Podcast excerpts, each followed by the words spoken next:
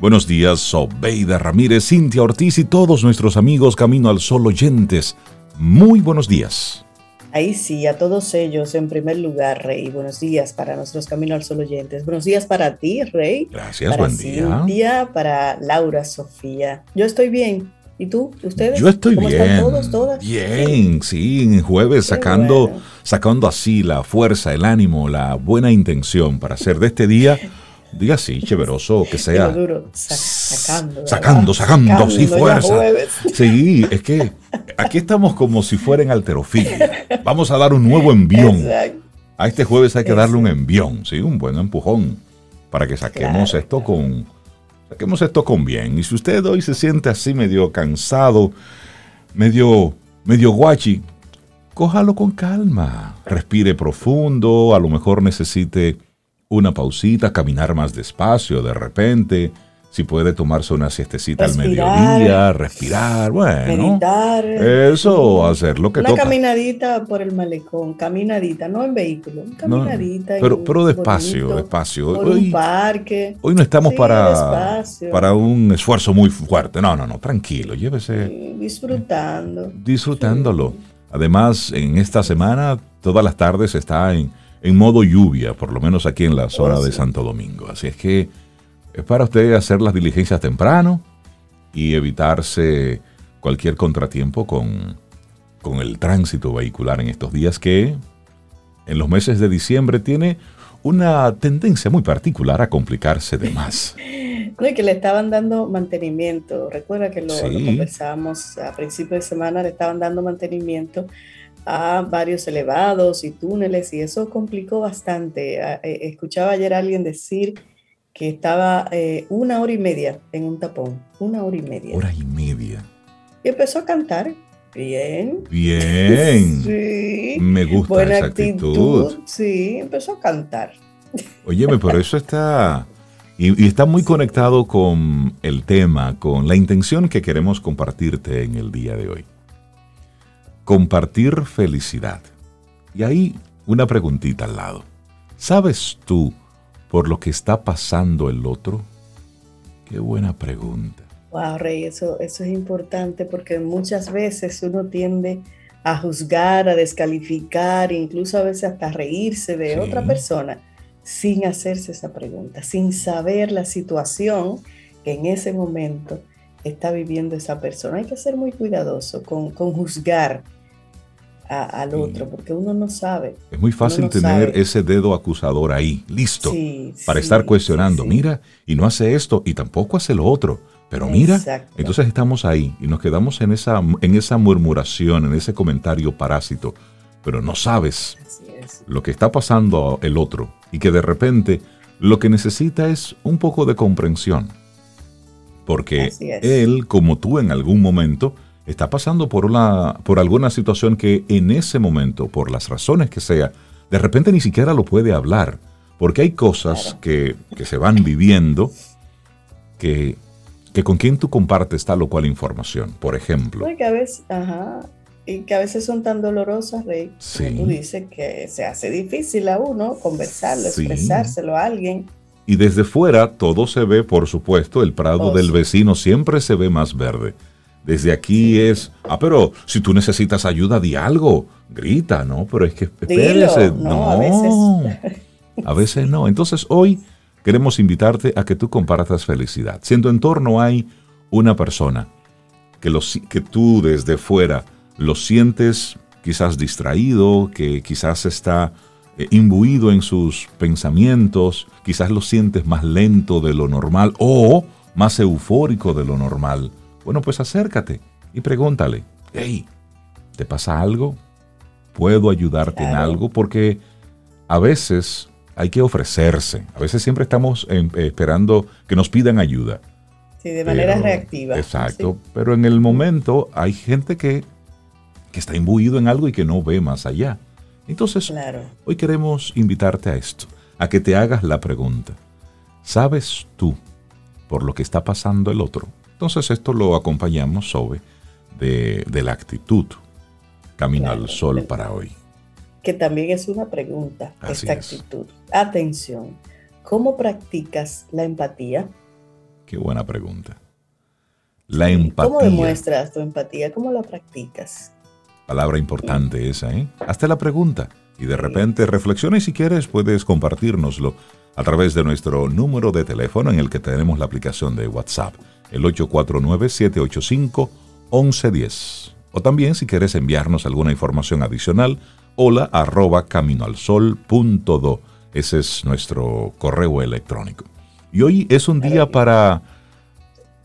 Es para hablar sobre esto, mencionarlo y sobre todo, lejos de nosotros eh, pensar que esto es cosa del pasado, esto es un tema que lamentablemente en este siglo tenemos que hablar como algo que está muy presente, aunque usted no lo crea. Aunque uno lo dude o no lo crea. Aunque uno lo dude. Pero hoy es el Día Internacional para la Abolición de la Esclavitud. La esclavitud no es una reliquia del pasado, es una realidad muy presente. Y esto lo dice la ONU. Oigan este dato. Más de 40 millones de personas en todo el mundo son víctimas de la esclavitud moderna. Sí, oyó bien, 40 millones de personas en todo el mundo. Y aunque no está definida en la ley, la esclavitud moderna se utiliza como un término general que abarca prácticas como el trabajo forzoso, pero también el matrimonio forzado. Y con ella se hace referencia a situaciones de explotación en las que una persona no puede rechazar o abandonar debido a amenazas, a violencia, a coerción, engaño o abuso de poder. Y hay otro dato, Zoe. Claro, mira, hay más de 150 millones de niños que están sujetos al trabajo infantil y esto representa casi uno de cada diez niños en todo el mundo.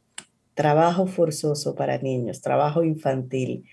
Y bueno, eh, este día fue establecido para hacer conciencia a la opinión pública sobre el flagelo que supone esta esclavitud moderna. Y esta fecha 2 de diciembre fue elegida para conmemorar el aniversario del convenio para la represión de la trata de personas y de la explotación de la prostitución ajena. Y eso fue aprobado precisamente un día como hoy, 2 de diciembre, en el año 1949. Y este día se centra en la erradicación de las formas contemporáneas, modernas de esclavitud, ya lo mencionaba Rey algunas, y a estas se añaden la trata de personas, la explotación sexual, las peores formas de trabajo infantil, el trabajo forzado y el reclutamiento forzoso de niños para su uso en conflictos armados. Y oye esto, la esclavitud ha evolucionado y se ha manifestado de diferentes formas a lo largo de la historia. Hoy en día, algunas formas tradicionales de esclavitud aún persisten en sus formas anteriores, sí, como lo conocíamos en los libros de historia, mientras que otras se han transformado en algo diferente. Los informes que han sido preparados por órganos de las Naciones Unidas y la ONG demuestran la persistencia de las viejas formas de esclavitud que subsisten al amparo de creencias y de costumbres tradicionales. Esas formas de esclavitud son el resultado de una discriminación arraigada contra los grupos más vulnerables de la sociedad, como las personas consideradas de casta inferior. Esto es por allá, por, por la India. También las minorías tribales y los pueblos indígenas.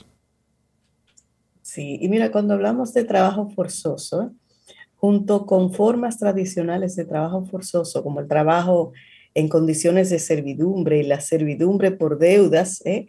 existen en la actualidad formas más contemporáneas como el de los trabajadores migrantes que son víctimas de la trata a fin de ser sometidos a todo tipo de explotación económica en el plano mundial.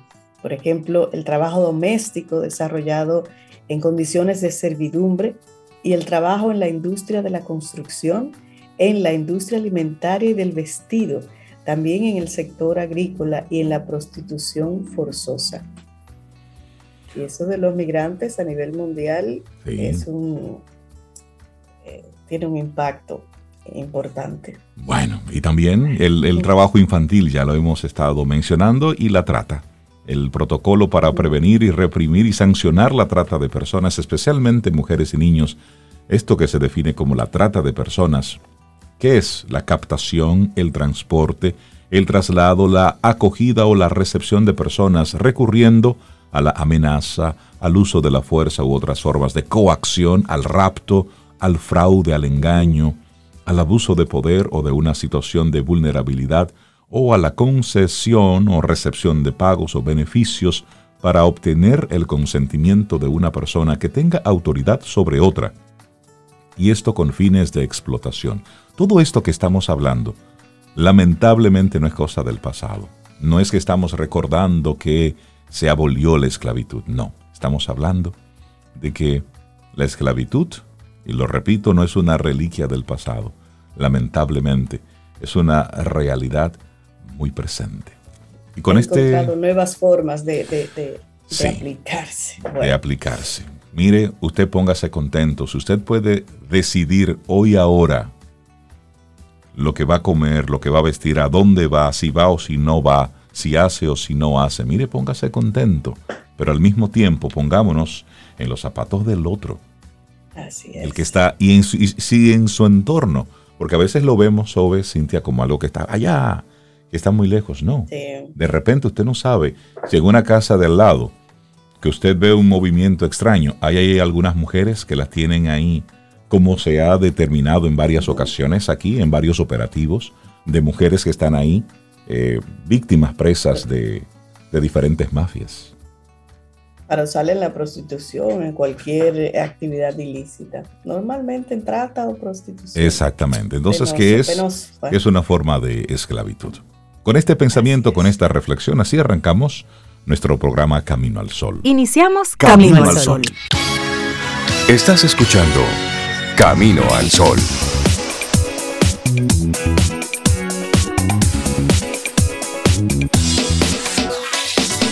Laboratorio Patria Rivas presenta En Camino al Sol, la reflexión del día.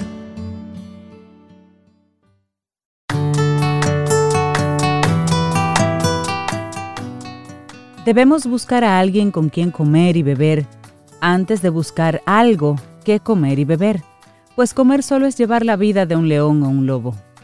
Epicuro de Samos. Nuestra reflexión para esta mañana.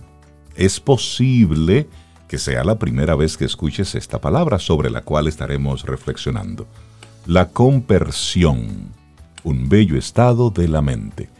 Compersión. Qué bonita esa palabra. Y la compresión es un estado positivo de la mente, quizás demasiado hermoso para que podamos alcanzarlo con facilidad, pero es, el, es que el trabajo en el terreno emocional merece mucho la pena hacer. Y esta palabra compersión hace referencia al estado de felicidad que produce percibir felicidad en otro. Oye, qué lindo. Podría decirse que se trata de la empatía en su máxima expresión. Dicen que sentir satisfacción por la dicha del otro es como ser feliz dos veces. Por lo tanto, se trata de una condición muy positiva y edificante. Y desde cierto punto de vista, la compersión viene a ser lo opuesto a los celos. En este caso nos referimos a celos de todo tipo, profesionales, sociales, afectivos, sexuales, etc. Sin embargo, hay que aclarar que no todos los tipos de celos son fruto del malestar por ver a otro experimentando felicidad. Esto solo es propio de los celos narcisistas. Quizá el tipo de relación que permite apreciar la compersión es la que se da entre padres e hijos. En la mayoría de los casos, los padres experimentan como propia la felicidad de sus hijos. Incluso llegan a sentirse más felices por los logros de ellos que por los suyos. en las demás relaciones no es tan fácil experimentar lo compersivo. Bueno, hay una frase de Daniel Colombo, dice, es una emoción liberadora de la carga de frustración, decepción, furia y tantas otras de tono restrictivo que proceden de los celos. Pero hablemos de el miedo y el otro. Rechazamos la felicidad o los logros de los demás solo si vemos en ello alguna suerte de amenaza. De ser así, no solo hay rechazo, sino también tristeza, ira o ambas a la vez, como reacción a esa dicha del otro. Una pregunta, ¿Por qué el bienestar de otra persona puede generar miedo y experimentarse como un riesgo? Ocurre solo si se adopta la posición de ver al otro como si fuera un espejo. En otras palabras, cuando nos identificamos con esa persona, en este caso, su logro o su dicha inmediatamente suscitan una comparación. Ese alguien tiene o experimenta un bienestar que nosotros no tenemos o no experimentamos. Allí se prenden entonces las alarmas. Es como si esa felicidad fuera una forma de enrostrarnos nuestras propias carencias o limitaciones. El veneno de todo esto está en mirarnos a nosotros mismos desde el otro. Si en cambio contamos con una mirada autónoma y propia, separamos sin problemas ambas realidades. En ese caso, no nos vemos a nosotros mismos en el otro como un espejo, sino que tenemos claro que somos realidades diferentes y por lo mismo incomparables. Lo amenazante también se siente cuando adoptamos la mirada de un tercero, alguien con autoridad que juzga y compara. Le damos todo el crédito a esa visión ajena y sobreviene entonces el malestar. Exacto. Y estamos hablando de la compersión. ¿Y qué implica esto? Bueno, una persona autónoma y con una buena salud mental sabe que su camino, así como el de otros, es único e irrepetible. También comprende que la evolución o la felicidad de los demás no es ninguna afrenta personal y que tampoco pone en riesgo su propio crecimiento. Para que se produzca la conversión, o sea, ya no solo reconocer y legitimar la dicha de otro, sino alegrarse por ello, también hace falta, ¿saben qué? Amor y madurez a veces la felicidad de alguien implica la desdicha de otro. Ocurre, por ejemplo, en las competencias. Solo gana uno. Esto, sin embargo, no es motivo de malestar cuando existe la capacidad de valorar los esfuerzos y talentos ajenos. Se sabe que el otro lo hizo mejor y por lo tanto merece su triunfo. El tema de la conversión se ha abordado sobre todo en un campo que es mucho más problemático, las relaciones de pareja en concreto las relaciones que involucran el poliamor. Oigan ahí, esto es la posibilidad de cada uno para tener otras parejas sin que ello destruya el vínculo. Quienes defienden este tipo de relación también indica que se basa en la conversión. Bueno, hablemos de idealización y la realidad. Suena muy civilizado, alegrarse por el compañero de trabajo cuando le dieron el ascenso que tú querías, cuando en principio tú también tenías las posibilidades. Sentir dicha porque la pareja tuvo relaciones sexuales con un tercero, un tercero mientras tú te morías de aburrimiento por ahí en la cama. Bailar con alegría cuando el vecino gana la lotería, aunque uno tenga que pelear cada día para pagar sus propias facturas. En el papel todo esto puede ocurrir, y de hecho ocurre. Sin embargo, es necesaria la perspectiva adecuada para que la comprensión brille en esos casos. Nadie niega que sea la conducta más razonable e incluso la más provechosa. El problema es que no es sencillo ponerla en práctica, al menos en una relación diferente a la de padres e hijos. Quizás sea más realista proponer la idea de cultivar mejor la independencia, comprender que los avances de otros, incluso si uno pasa por una etapa de estancamiento o de retroceso, realmente no tienen nada que ver con uno, aunque en determinados casos sí nos pueden servir de inspiración. Que ser generosos también, reconociendo el mérito de los demás, nos hace más felices y esto también sería un buen punto de partida para trabajar y asumir o integrar este tema y este estado de la mente, la compersión, que ha sido nuestra reflexión en el día de hoy. La compersión, un bello estado de la mente, escrito por Sergio de Dios González. Aprendimos palabra y estado de la mente nuevo hoy. Laboratorio Patria Rivas presentó En Camino al Sol, la reflexión del día.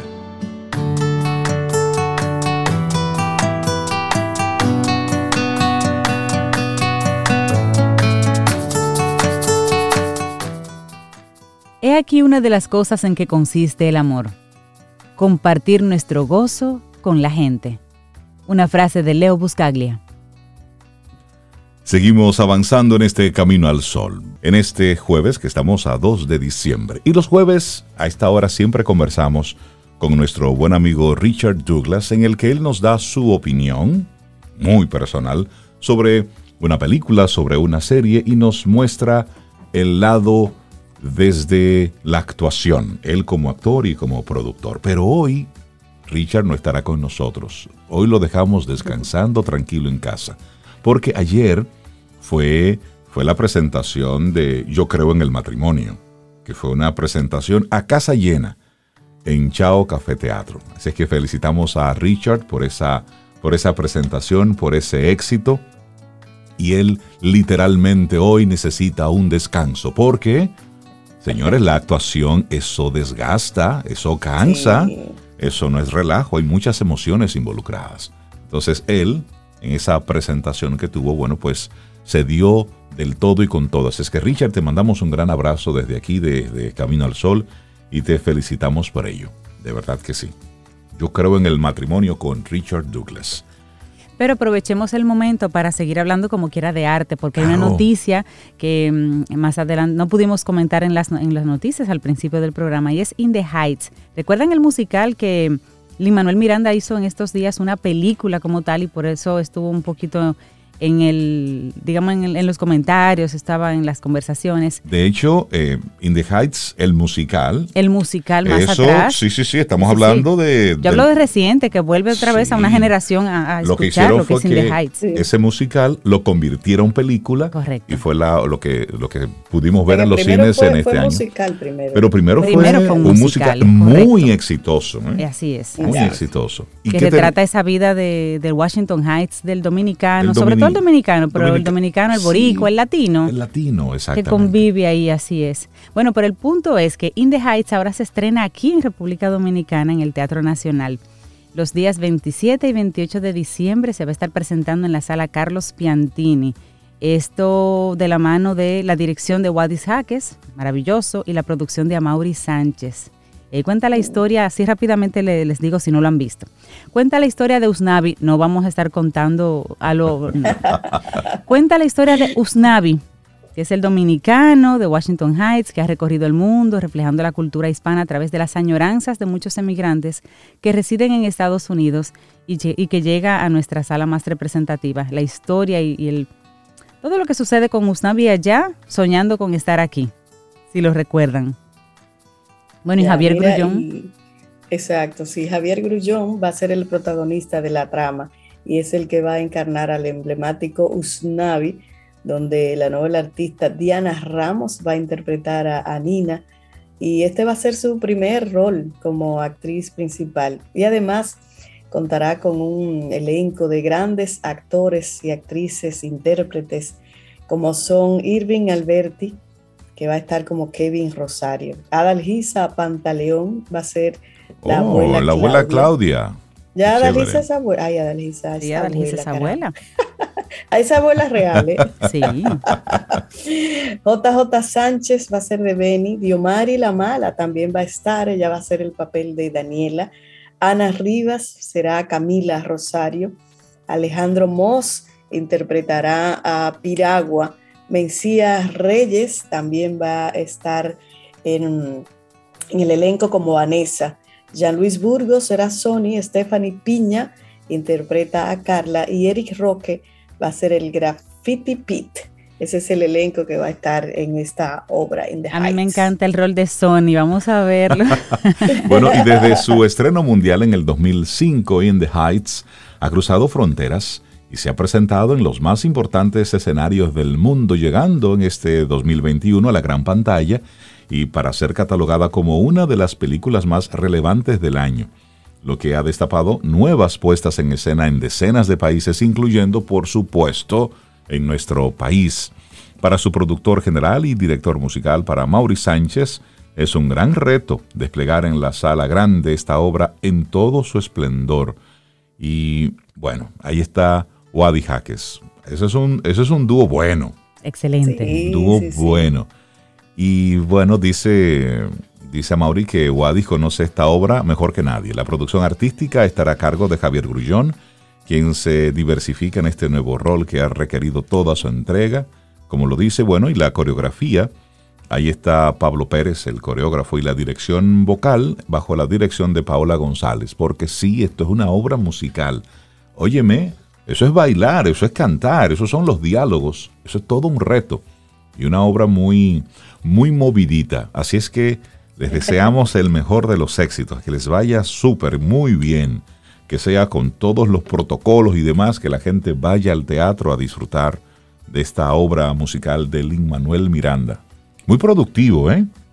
Tú sabes que a veces me da, me da, me da pena que, que, hay un trabajo tan grande de coordinación, de, de es, es, mucho lo que se trabaja, todo para este solo equipo, dos para días. dos días de puesta en escena. Cuando tú ves en lugares como en, como en Estados Unidos, como Broadway, que una obra dura años, aquí no Sí. tenemos una cantidad de gente tan tan grande como para que duren años, pero dos días de puesta Sí, en escena, días. ojalá y pudieran, Sí. pudiéramos en ese sentido ir cambiando poco a poco y amar Sí. un poquito más el teatro. Y eso tiene, Hay un esfuerzo ahí. tiene que ver, sí, con la disponibilidad de, de los espacios y también con la cultura nuestra de Exacto. acudir, de apoyar, de hacer teatro, de ir al teatro.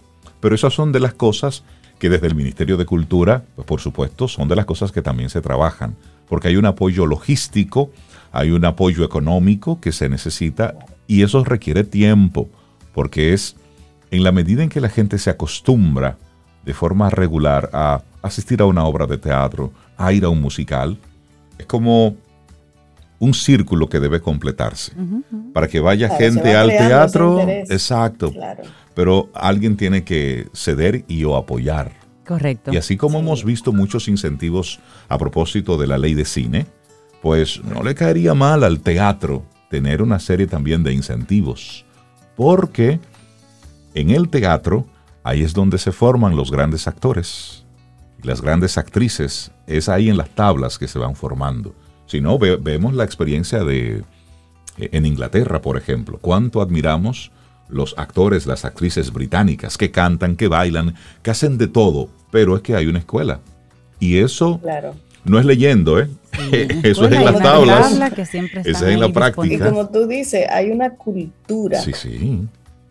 hay una cultura que fomenta y motiva eso de no solamente formarse, sino de ir a disfrutar una obra teatral. Claro. Sí, pero como decías, Rey, es un círculo. Para que se dé esa cultura tiene que haber disponibilidad Claro. de obras siempre. Para que hayan obras siempre alguien tiene que apoyar porque ¿cómo lo hacemos? Claro. Y esto, Recursos. sí, y esto lo decimos porque las, y debe ser un, un apoyo desde el Estado en, en esta etapa, porque eh, las marcas están enfocadas en, en- en entretenimiento. Es decir, las marcas comerciales no están para la cultura. Las marcas comerciales están para su negocio, que es donde hay mayor cantidad de gente. Y esto es algo que debemos irlo educando. Lamentablemente, lamentablemente, porque también una poca, un poco de responsabilidad social eh, va ahí de parte de las marcas, de apoyar la cultura. De apoyar, no solo el entretenimiento, no solo el entretenimiento, la, la bulla y el gozo momentáneo, sino este tipo de cosas que tienen, eh, que van creando unas raíces diferentes, porque estos musicales son, óyeme, es la base, es la zapata para tener actores y actrices mejor capacitados, mejores entrenados, para que, bueno, para las diferentes producciones. Es un círculo que va todo conectándose. Y el trabajo es tan arduo que si ellos no ven que vale el esfuerzo, dejarán Pues, de hacer obras claro, así, y no se- Pues, pondrán las mismas comedias de siempre. Y se dedican a otra cosa. Hay que cuidarlo, hay que cuidarlo. Así es que 27 Éxitos para ellos. y 28 de diciembre, in the Heights. Les deseamos el mejor de los éxitos. Espero que Cintia Ortiz me lleve por allá. Por me supuesto que sí. me- Cuenta con me la compre y me lleve y me, y me eso, maneje y me sabes. lleve hasta allá. Ah, bueno, y te brinda y de todo. Por Ah, favor, cuando terminemos. Seguimos con También, música. Claro. Sobre, usted misma me dijo a mí, sentada allá en el Teatro Nacional, que usted no Ah. concebía una visita al Teatro Nacional y después de ahí a su casa. No, que usted había que llevarla a cenar después. ¿Te le de gustaba ahí. ir a cenar? Eso es Sí, eso es verdad. Ah, pues eso es entonces, verdad. ¿qué Igual lo- que ir al cine, Sí. que ir al cine y para su casa, no, eso, eso no da. Negativo, da eso. Hay que salir del cine. Cualquier y del cosa, Teatro pero algo. Nacional a, a cenar y a comentar. Y a Eso comentar, es. claro. Porque es más para comentar que cenar y, como- otras cosas, Rey. tú tú. Como para hacer el... La vida, la música y las estrellas. En camino al sol. Camino al Sol.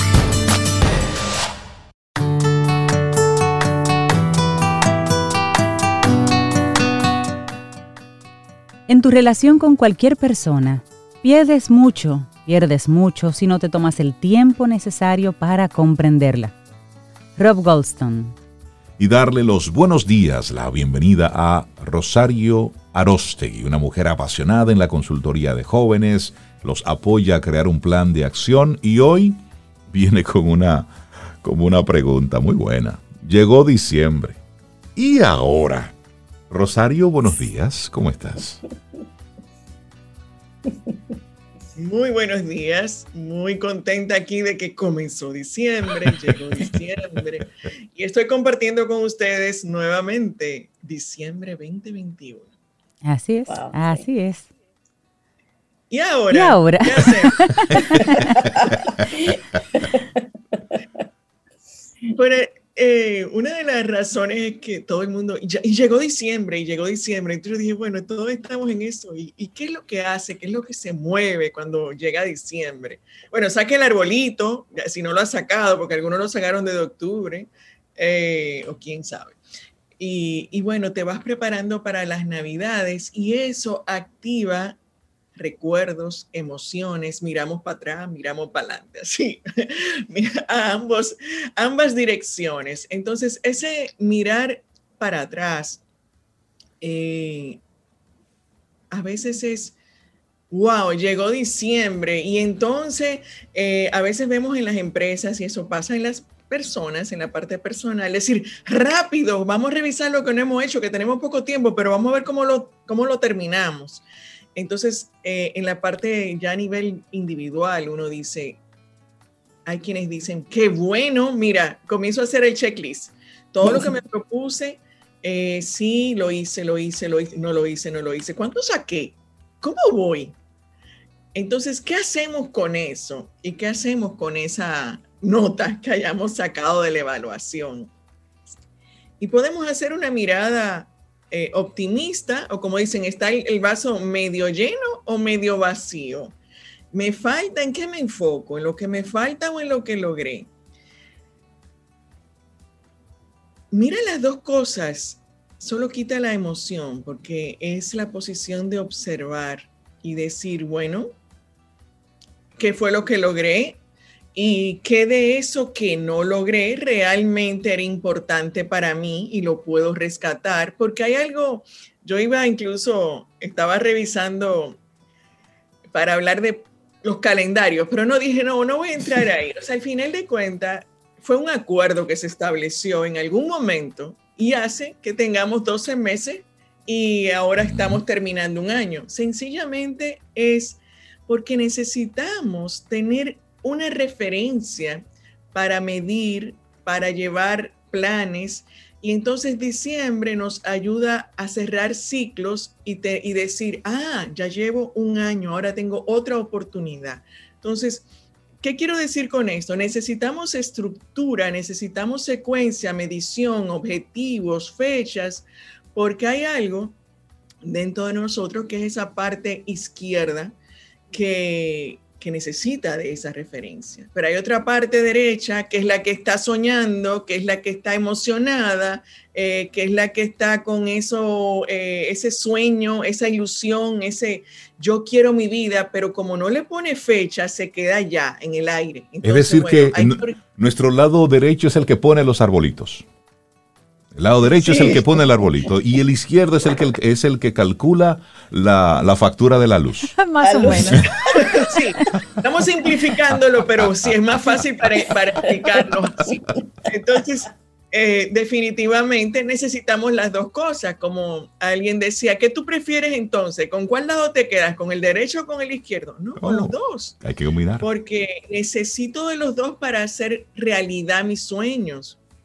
Entonces es importante que te ilusiones, que te emociones y que tengas sueños, definitivamente, imaginación.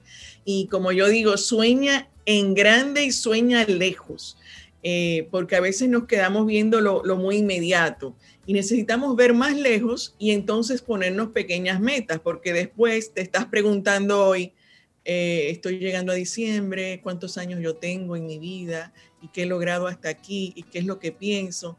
Bueno, pues no pienses en qué es lo que has logrado, sino qué es lo que quieres. Mira hacia adelante porque todavía tienes una nueva oportunidad y todos los días tienes esa posibilidad. Entonces, ¿cuál es la invitación que de, de revisar y llegó diciembre y que, bueno, míralo como una referencia primero, que te ayuda a establecer planes, pero no se acabó el mundo. Entonces, viene un año más que lo que tienes que hacer es prepararte en todos los niveles para que puedas aprovecharlo al máximo. ¿Y por qué digo esto? Bueno, porque con todo lo que hemos vivido en estos últimos dos años, entonces viene una visión que dice, mírela a ella que viene un año más cuando en cualquier momento... Sí, todo esto se fastidia, claro. Sí. Entonces, pero tienes, o sea, ¿cómo quieres vivir cada día? ¿Qué pensamiento quieres que predomine? Puedes jugar con las dos cosas y decir, bueno, si este fuera mi último día, ¿qué es lo que yo quiero garantizar que sí yo hice en mi vida? Si este fuera mi último año, ¿qué yo quiero garantizar que sí yo logré? Si esta fuera mi última Navidad. Sí pero solamente con, no para traer eso a tu vida, sino para decirte realmente qué es lo que yo valoro, qué es lo que es importante para mí y en qué yo me enfoco. Cuando llegamos a revisar eh, qué es lo que yo he logrado y qué no, por eso decía, míralo como en observación, no con el, wow, no lo logré, no, porque hay una frase que dice, eh, todo aquello, o sea, toda, toda enfermedad se sostiene porque tiene un beneficio. Toda situación, todo problema se sostiene porque tiene un beneficio. Entonces, aquello que tú no has logrado quiere decir que no has cambiado algo. Y eso tiene que ver con un hábito, un cambio de trabajo, un cambio de cualquier relación. Cualquier cambio implica un movimiento. Y si no has dado el movimiento es porque donde tú estás hay algún beneficio que todavía te sostiene y te hace agradable quedarte ahí.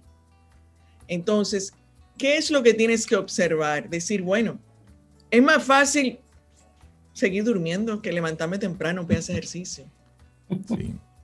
Entonces, hay un beneficio, te quedas durmiendo un poco más en lugar de ir a hacer ejercicio que al final, al final del tiempo no logres los resultados que tú querías en tu cuerpo, ah, entonces revisa qué tan importante es para ti y para ver cuál es el beneficio que quieres sostener. El beneficio de la salud de tu cuerpo, de estar ejercitado o el beneficio de dormir más. Entonces, hay algo que, cuando yo invito a trabajar el, el diseña tu futuro, que va para, me enfoco en los jóvenes, pero igual para adultos, uso mucho una herramienta que es el tipo Canva. Y hay algo abajo, una, una barra abajo, que es muy importante y siempre la dejan de último y tiene que ver con el costo y el beneficio. ¿Qué es? No es el costo económico. Ya cuando hablas de plan de vida es ¿qué me cuesta a mí? ¿Qué va a implicar de mí para yo lograr este plan que yo me he propuesto? ¿Cuál es mi compromiso conmigo para yo poderlo hacer realidad?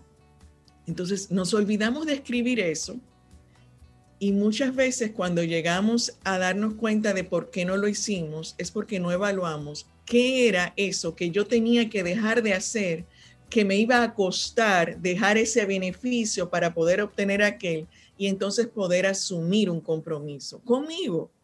Porque quien se puso los planes eras tú.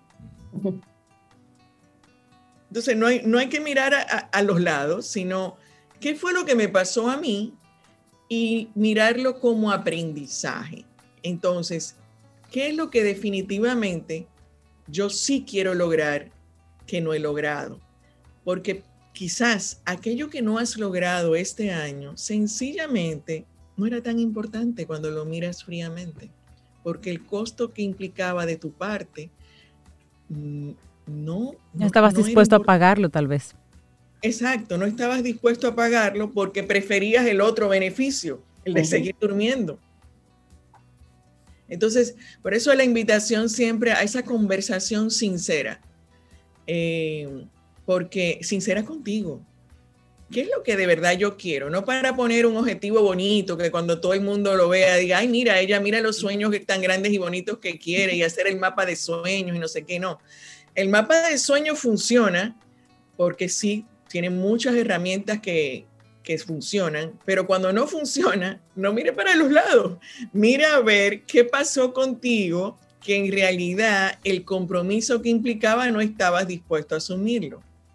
Y míralo con cariño, que esa es la combinación, o sea, te estoy invitando a que observes, a que sencillamente como observador quítale la emoción y evalúa qué es lo que pasa en mí y sé sincero de decir, mira, es que de verdad no era tan importante, yo prefería seguir durmiendo porque eh, otras cosas estaban pasando que demandaban más de mí en el día y yo requería más energía. En definitiva, cuando haces esa observación, vas a poder organizar para ver qué, cuál es el orden de importancia que tienen esas actividades y esos proyectos en tu vida. Y la mirada de decir, ¿y si fuera la última Navidad? ¿Qué es lo que yo sí quisiera estar celebrando? Y esa es la pregunta. Y nos dejas a todos, por supuesto, reflexionando, porque es cierto. Es decir, estamos esperando, esperando, esperando, pero ¿y el camino? ¿Qué está ocurriendo en ese camino? Entonces, esta es nuestra segunda Navidad en modo pandemia. Es decir, estamos en el 2021 celebrando la Navidad tal cual, casi casi como lo celebramos en el 2020, porque tenemos un cuco nuevo, es decir, COVID, pero con un 2.0, que ahora se llama Omicron. Es decir, lo tenemos ahí, una especie de cuco nuevo, y eso activa otra vez el, mismo sentimiento y de inmediato nos pone en una situación que puede llegar, porque lo he escuchado ya en algunas personas, hay total, es decir, total. Sí. Y entonces eso hace como que lo soltemos todo, Rosario. Que simplemente dejemos esto a su suerte, que pase lo que tenga que pasar y listo. Sí, o sea, viene, eh, eh, por eso llegó diciembre, eh, cualquier diciembre, pero llegó este diciembre, como tú dices, el segundo de pandemia, con esas experiencias y decir, total qué, o sea, dejemos de ver lo que están haciendo otros allá afuera, eres tú contigo. ¿Qué es lo que yo quiero estar haciendo? Porque te, te invito a otra manera. Teníamos la pandemia, ahora tenemos otro cuco. ¿Y si el próximo diciembre parece otro? Que ya lo dijo la OMS, por cierto. Dice, el mundo ya está preparándose para la próxima gran pandemia. Y yo decía, pero mi querido, déjanos salir no de acabamos de salir de esta. y ya nos están anunciando una posible próxima gran pandemia. Eh, pero ahí va. Em, cuando estamos atentos a esas noticias, siempre va a haber algo. Claro. Eh, no necesariamente en la misma magnitud que lo que acabamos de vivir, esperemos que no. Pero eso está ya afuera que está dentro de ti. Y durante, sobre todo el primer año de pandemia, muchos estuvimos hablando de la importancia de las emociones, la importancia de que tiene que ver de cuidar tu cuerpo, tu salud. Entonces, eh, ya lo hiciste, ya comenzaste a trabajar en ti, porque hoy es, eh, el, como tú dices, el, el siguiente que viene, la modificación que viene, la mutación próxima ¿Y tú qué estás haciendo? Esperando a que llegue la próxima. Cuando comenzaste a comprometerte contigo, que tiene que ver con fortalecer ese sistema inmunológico, inmunológico, y lo voy a ampliar, de tu cuerpo para defenderte ante la, la salud y de ti para defenderte ante las distracciones para que sí te enfoques en lograr lo que quieres para ti. Rosario Arostegui hoy llegó cargada de muchísimas preguntas. Te agradecemos todas las preguntas, Rosario, y la gente que quiera seguir conectando contigo y todos los programas interesantes que tienes para jóvenes y adultos, ¿cómo te podemos seguir el rastro?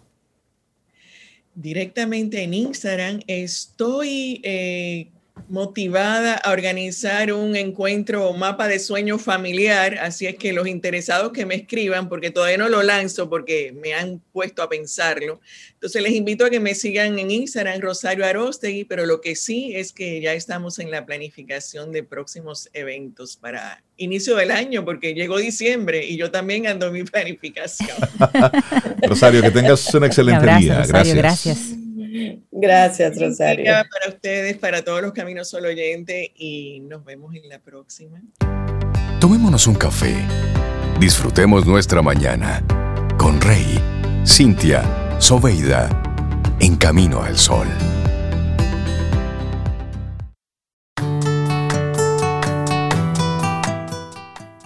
Mi libertad consiste en tomar de la vida lo que me parece mejor para mí y para todos y en darlo entonces con mi vida. Juan Ramón Jiménez. Y en varios momentos, Cintia Sobe, hemos hablado en nuestro programa sobre, sobre los vertederos en sentido general. Y hemos visto cómo en diferentes comunidades tenemos vertederos a cielo abierto, el impacto que eso tiene para la comunidad y cómo cuando hay alguna situación en algún municipio, bueno, pues toman cualquier terreno y comienzan a lanzar basura de forma indiscriminada. Para hablar un poquitito con mayor conocimiento de causa y profundidad sobre este tema, bueno, pues recibimos a Osiris de León, ambientalista, con quien estaremos hablando sobre el tema de los vertederos en sentido general en nuestro país. Osiris, buenos días y bienvenido a Camino al Sol. Buenos días, buenos días Reinaldo, buenos días Cintia, buenos días Sobeida, buenos días a todo el país contentísimo de estar caminando hacia el sol en compañía de ustedes tres y de todo el pueblo dominicano para aportar un poquito de luz a este problema de la mala gestión de los desechos sólidos a través de todo el territorio de la nación. Así es, bienvenido, Siris. Hablemos un poquito sobre esto precisamente, los vertederos a cielo abierto. Ya en ocasiones anteriores, como decía Rey, pues nosotros como simples ciudadanos, cuando vemos esos vertederos en las entradas de los pueblos y demás, decimos, pero ¿cuál es el sentido? ¿Cuál es el criterio? ¿Cómo, ¿Qué se toma en cuenta para que un vertedero primero se haga a cielo abierto y a veces hasta el lugar en donde se hacen, que es bien, es, casi la entrada o la, la carta de presentación de muchos de nuestros pueblos? Pero hablemos en primer lugar, los vertederos a cielo abierto en nuestro país, ¿cómo cuántos son? ¿Dónde están, Osiris? Mira, los vertederos a cielo abierto en la República Dominicana son 240 a nivel activo. Activo quiere decir que cada día están recibiendo desechos sólidos o de la alcaldía o de las zonas francas o del sector industrial o del sector hotelero o de alguna comunidad vecina. Eso implica que en promedio, cada ciudadano está produciendo cerca de tres libras de basura cada día. Y el ciudadano solo se preocupa porque el camión de la basura pase frente a su casa, colecte ese saco de basura o baldón de basura o recipiente conteniendo la basura, lo deposita en el camión y ya a partir de ahí él no tiene idea de a dónde fue eso a parar. Cierto. Históricamente las alcaldías utilizaron una práctica muy dañina desde el punto de vista ambiental y era buscar un solar baldío a la orilla de un río, depositar la basura ahí con la expectativa de que en el corto plazo viniese un periodo de lluvia torrencial, aumentar el caudal y ese caudal se llevara a las basuras, como ustedes vieron que ocurrió durante el paso de la tormenta Beryl sí. por República Dominicana, sí. recogió todas las basuras de Santo Domingo Norte, las acumuló detrás del puente flotante, fue necesario dar apertura al puente, toda la basura se acumuló en el malecón, en la zona litoral, y aquello fue fotografía de primera plana en todo el mundo con un titular que decía, oleadas de basura cubren las playas de la República Dominicana. Así es. Esa fue una señal clara, inequívoca, tanto para la autoridad como para la comunidad, de que tenemos que comenzar a pensar en una forma distinta de gestionar los desechos sólidos que produce la ciudadanía. Por ejemplo, ustedes tienen Duquesa, que recibe cada día entre 3.500 y 4.000 toneladas métricas de desechos sólidos que se tiran al aire libre cerca del aeropuerto internacional de Ligüero y cada vez que aquello se incendia espontáneamente porque produce metano, la descomposición de la materia orgánica, entonces ese incendio se sale de control y ustedes tienen dificultad respiratoria en horas de la noche, en horas de la madrugada, cuando los vientos vienen de norte a sur, traen la humareda, cubre todo el Gran Santo Domingo Y es ahí cuando nos acordamos que las basuras son un problema o cuando vamos llegando a Puerto Plata y ahí frente a Compresí vemos el vertedero del lado derecho de la carretera, que es el lado sur, o cuando lo vemos en Jaina, o cuando lo vemos en La Vega, en Soto, o cuando lo vemos en Rafael y en Santiago, y así hemos ido llenando el país de desechos sólidos sin un criterio técnico que nos permita, primero, colocar una estación de transferencia, segundo, separar todo lo que pueda ser reciclable, como metales, vidrios, plásticos, papeles, cartones, materia orgánica, y que ya lo no aprovechable y que sea inerte sea lo que podamos colocar en un relleno sanitario. Pero un relleno sanitario aquí ha sido concebido como un hueco, preferiblemente un hueco minero, donde tiramos toda la basura que la alcaldía recogió, o lo hacemos como se hizo antes de ayer en San José de Ocoa, donde toda la basura, y ustedes lo vieron, Qué barbaridad. Sí. fue tirada en medio de la vía, violando la ley ambiental 6400 violando el sentido lógico de la prudencia y de la razón y violando todo lo que es la protección de la salud del ser humano. Osiris, ¿quién le pone eh, el cascabel al gato? Es decir, hablamos de forma espontánea de ir, bueno, ¿qué hacemos con esta basura? Pues ponla ahí. Y así eso se ha ido llevando con el tiempo. Eso pudiéramos decir que antes, que no teníamos información, que estábamos como país tratando de organizarnos, bueno, pues a lo mejor funcionaba. Pero ahora hay mucha información, ahora hay muchas prácticas a nivel mundial sobre casos exitosos. En nuestro país, ¿cómo entiendes tú que pudiéramos comenzar a reestructurar, a organizar? ¿Qué cabezas debieran estar encabezando ese tipo de cosas desde el punto de vista técnico? ¿Cuál es el especialista llamado a tomar cartas en el asunto? Mira, la ley ambiental 6400 le da autoridad y competencia al Ministerio de Medio Ambiente para ser la institución rectora en materia de la disposición final de los desechos sólidos, sobre todo porque la propia ley establece que las alcaldías son la extensión territorial del ministerio. Bien. Se entiende que teóricamente cada alcaldía es una extensión del ministerio y que trabaja en armonía, en articulación, eslabonada con el ministerio y que debe ayudar al ministerio a adoptar buenas prácticas en materia de gestión de los desechos sólidos. Se comenzó haciendo un intento en Santiago. Ustedes recordarán que en el año 2005 se intentó llevar la basura desde Rapey hacia el Naranjo.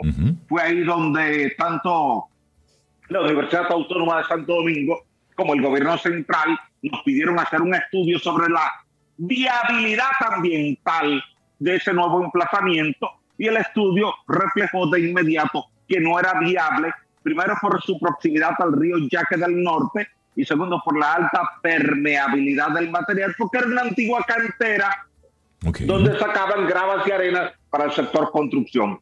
Ese informe recomendó que lo que procedía no era abrir un nuevo emplazamiento para la disposición final de la basura de Santiago, sino gestionar a Rafael desde el punto de vista de la sostenibilidad ambiental. Que había que abrir celdas en esas celdas depositar lo inerte, pero que todo lo aprovechable se pudiera, se pudiera sacar. Y aquel comenzó a hacer el primer intento, el gobierno dio apoyo, le suministró a la alcaldía de Santiago 80 millones de pesos para ese programa, la agencia de cooperación japonesa dio asistencia técnica y se comenzaron a separar las cosas en dos días. Primero lo aprovechable, que ustedes ven que se recicla, se devuelve al mercado y lo no aprovechable se deposita en una celda.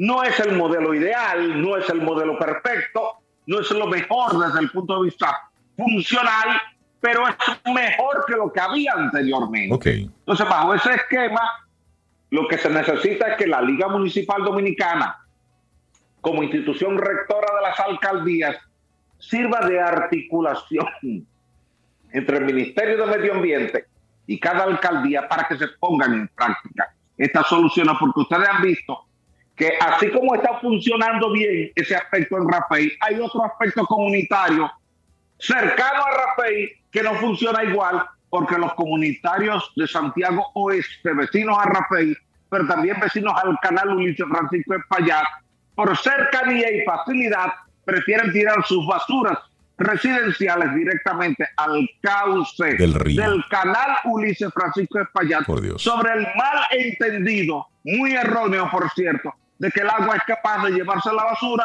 y ya la transportó. El agua la están usando como un medio de transporte de basura Correcto, en la correcto. sociedad dominicana. El agua la mueve. En la década del 30, Solamente. en el 40, a lo mejor, pero 2021. Entonces, es para nosotros precisamente llamar la atención eh, a todo esto. Sobe tiene un comentario, una pregunta. Sí, por Sí, favor, una, Sobe. una, una pregunta, Osiris, desde su experiencia, su conocimiento, ya ha mencionado algunas razones, pero ¿cuáles son esas acciones que todavía no hemos dado?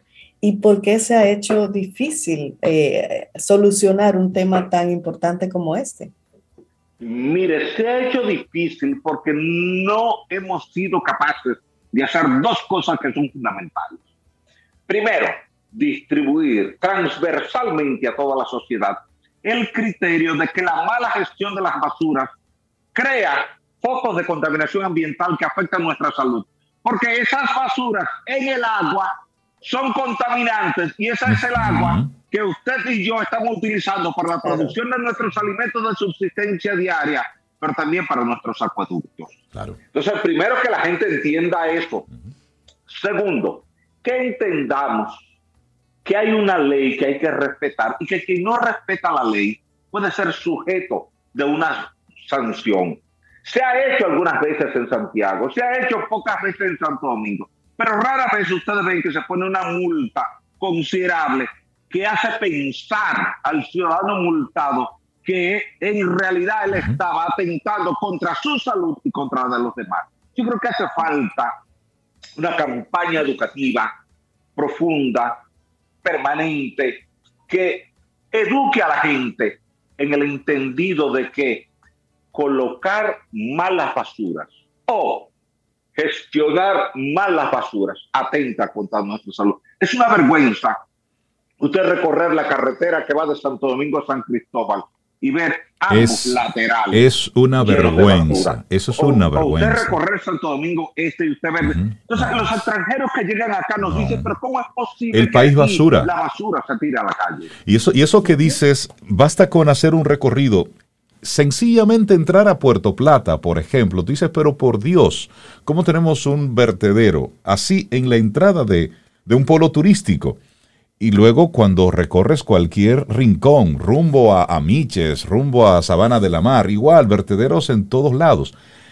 Hay otro caso en la otra banda, en Higüey, donde se ha estado hablando de la probabilidad de construcción de un vertedero a cielo abierto. ¿Cuáles son las alternativas que tiene una comunidad antes de decidirse por simplemente tomar un solar baldío y comenzar a tirar basura? ¿Cuáles serían los elementos propios, ya para cerrar nuestro comentario? Porque esto realmente esto requiere de, de mucha conversación y de mucho análisis, pero brevemente, Osiris, ¿cuál entiendes tú que sería esa alternativa que pudiera tener esa comunidad?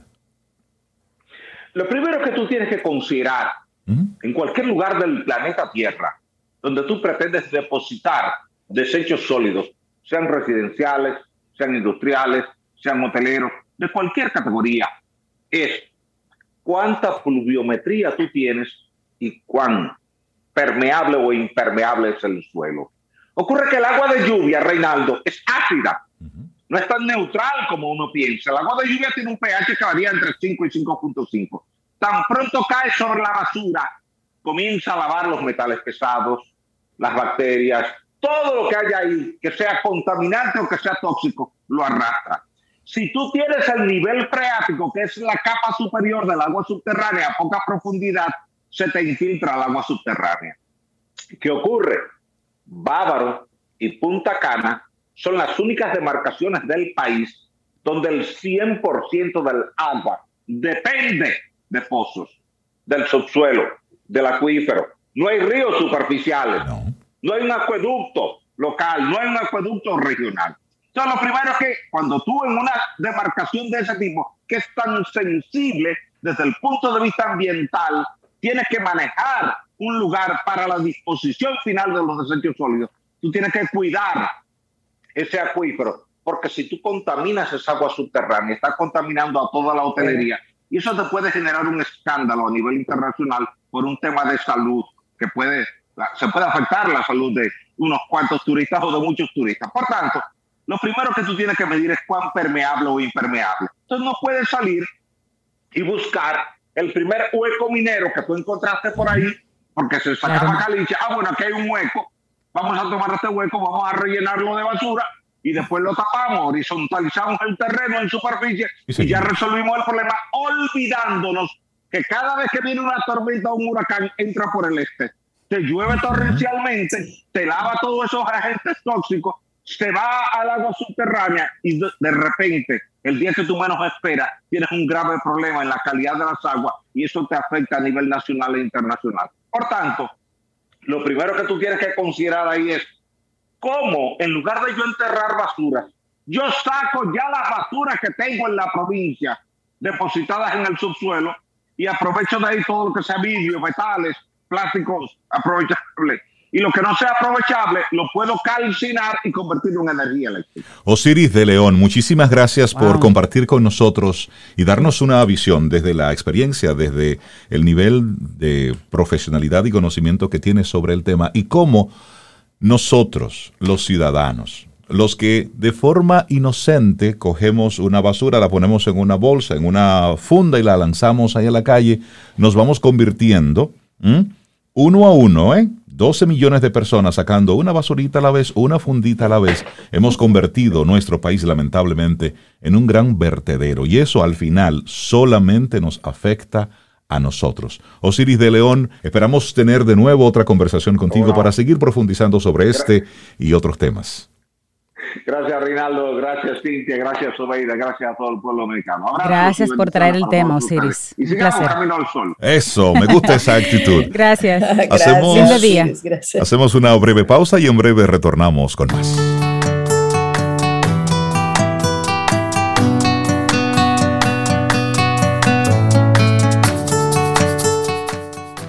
El amor, en su forma más pura, consiste en compartir la alegría. No pide nada a cambio, no espera nada, de modo que, ¿cómo vas a sentirte herido? Cuando no esperas, no hay posibilidad de sentirse herido. Todo lo que venga será bueno. Y si no viene nada, pues también será bueno. Una frase de Osho. Era lo que tocaba, era lo que tocaba. Era así.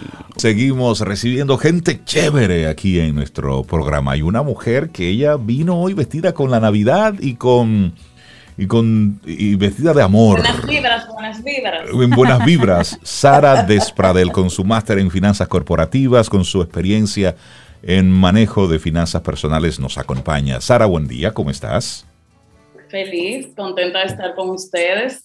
Qué bueno, nosotros Sara también. Anda de rojo Navidad, ¿viste? Ahí Sí. está, anda Claro, de rojo pasión. Sara, estamos cerrando este 2021, pero hay un cierre importante que debemos hacer. No que es queremos cerrarlo en rojo. El cierre El rojo es lindo, pero no queremos Exacto. cerrarlo ahí. ¿Cómo hacer este cierre Bueno, financiero? Vamos hoy a traer el cierre financiero del 2021. Tomen lápiz y papel. Vamos a hacer un análisis que nos va a ayudar. Me encanta estrenar año y somos expertos, expertos en establecer nuevas metas, en retarnos, pero se nos dificulta analizar lo que de verdad funcionó y cómo nos ha, cómo hemos ido evolucionando financieramente. Entonces vamos a ir viendo diferentes etapas de nuestra vida financiera. Lo primero es analizar los ingresos. De nuestros ingresos, ¿qué fluctuación tuvimos? ¿Qué te ayudó? ¿Qué agregaste a tus entradas de dinero? Vamos a estudiar los ingresos como si fuera una línea recta y a ver si subió, si fue bajando, cuáles fueron mis peores meses da mucha pena que la gran mayoría de las personas no hace ese estudio. Y cuando yo tengo eso claro, me ayuda a, en los tiempos de valle o en los tiempos malos, ir creando estrategias para que me vaya mejor y cuando tengo rachas buenas, como se espera en pocos días el doble sueldo, entradas extras, eh, compensar una cosa con otra. Con los ingresos tengo que determinar, ¿son suficientes para la calidad de vida que yo quiero? Porque muchas veces nos concentramos en controlar gasto y nos olvidamos de que la llave para la abundancia está con los ingresos. Y entender el tema de los ingresos tiene que ver con decidir cómo puedo valer más, cómo puedo aportar más y de esa, en esa misma medida la vida me va a ir retribuyendo. Uno da para recibir, esa es la base de la abundancia en todo y financiera también, porque no sé, uno no tiene un control quizás de cuando das, en qué momento vas a recibir, pero cuando te mantienes aportando, dando valor, soluciones, va a llegar un momento, tarde o temprano, que vas a ir cosechando eso mismo. Entonces, eh, ese tema de ganar más tiene que ver con apetito, nos vamos acomodando y da mucha pena que hay una tendencia general a no trabajar más. Mm. O sea, queremos trabajar menos, pero queremos más dinero. Entonces, es quizás trabajar de manera más inteligente, eh, no limitarme a, a cambiar tiempo por un salario, sino a pensar qué herramientas yo puedo buscar para potenciar mis recursos. Entonces, muchas personas esperan que la vida les sacuda una tormenta financiera, un divorcio, el nacimiento de un hijo, eh, la quiebra de un negocio, una situación eh, eh, que te ponga contra que te mueva la y ahí tú disparas. Exacto. Entonces es quizás no esperar y quien tenga una posición privilegiada aprovechar el momento en el que está para optimizar sus recursos. Entonces no podemos eh, cerrar el año sin analizar nuestros gastos porque le va mejor no a quien gana más, sino también a quien sabe administrar y mantener fortuna. Y eso se logra controlando gastos. Con los gastos tengo que saber si el ritmo de mis gastos, si, si volvemos a ver la línea que trazamos de esos ingresos, esos gastos están por debajo de lo que gané o siempre voy por encima apalancándome en herramientas como tarjetas de crédito, líneas de crédito.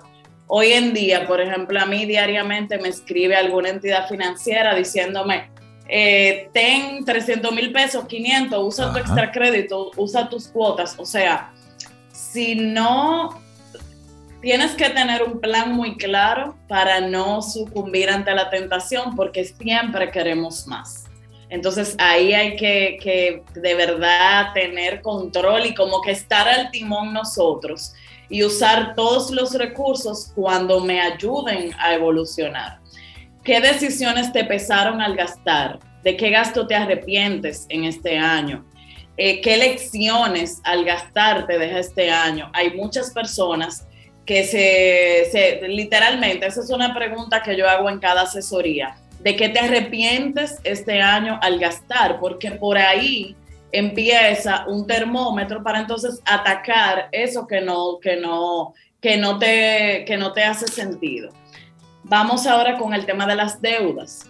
¿Qué porcentaje de tus gastos se van a deuda? Se recomienda, o sea, si estás endeudado más de un 30% de lo que gastas, hay problemas o sea, estás viviendo para pagar facturas, sobrevivir, y entonces si tienes una carga de deuda que supera un 30%, vas forzado. Todos tus planes financieros tienen que enfocarse en irte liberando y adaptar ese porcentaje para que no te vaya drenando. Las deudas para mí son la cárcel moderna, porque cada vez que yo digo tengo 30 mil pesos atrapados en mis cuotas de pago mínimo, son 30 mil pesos que no me permiten vivir la calidad de vida que yo quisiera. Claro. claro. Eh, entonces, eso, ese monto, yo tengo que decidir el año que viene, no quiero eh, deber tanto, debo, quiero vivir sin deuda o quiero reducir X porcentaje para poder dedicar mayor porcentaje a otras cosas que me mejoren mi posición financiera. Eh, busca tu score. El score es la fotografía que tiene el sistema financiero para saber de tu comportamiento. Es como cuando en el, en, el colegio o en la universidad te daban una calificación. Búscalo porque ahí vas a detectar quizás somos muy desorganizados. Ahí te va a dar una nota te va a decir qué productos tienes a tu nombre, cómo va tu capacidad de pago, que, en qué momento quedaste mal.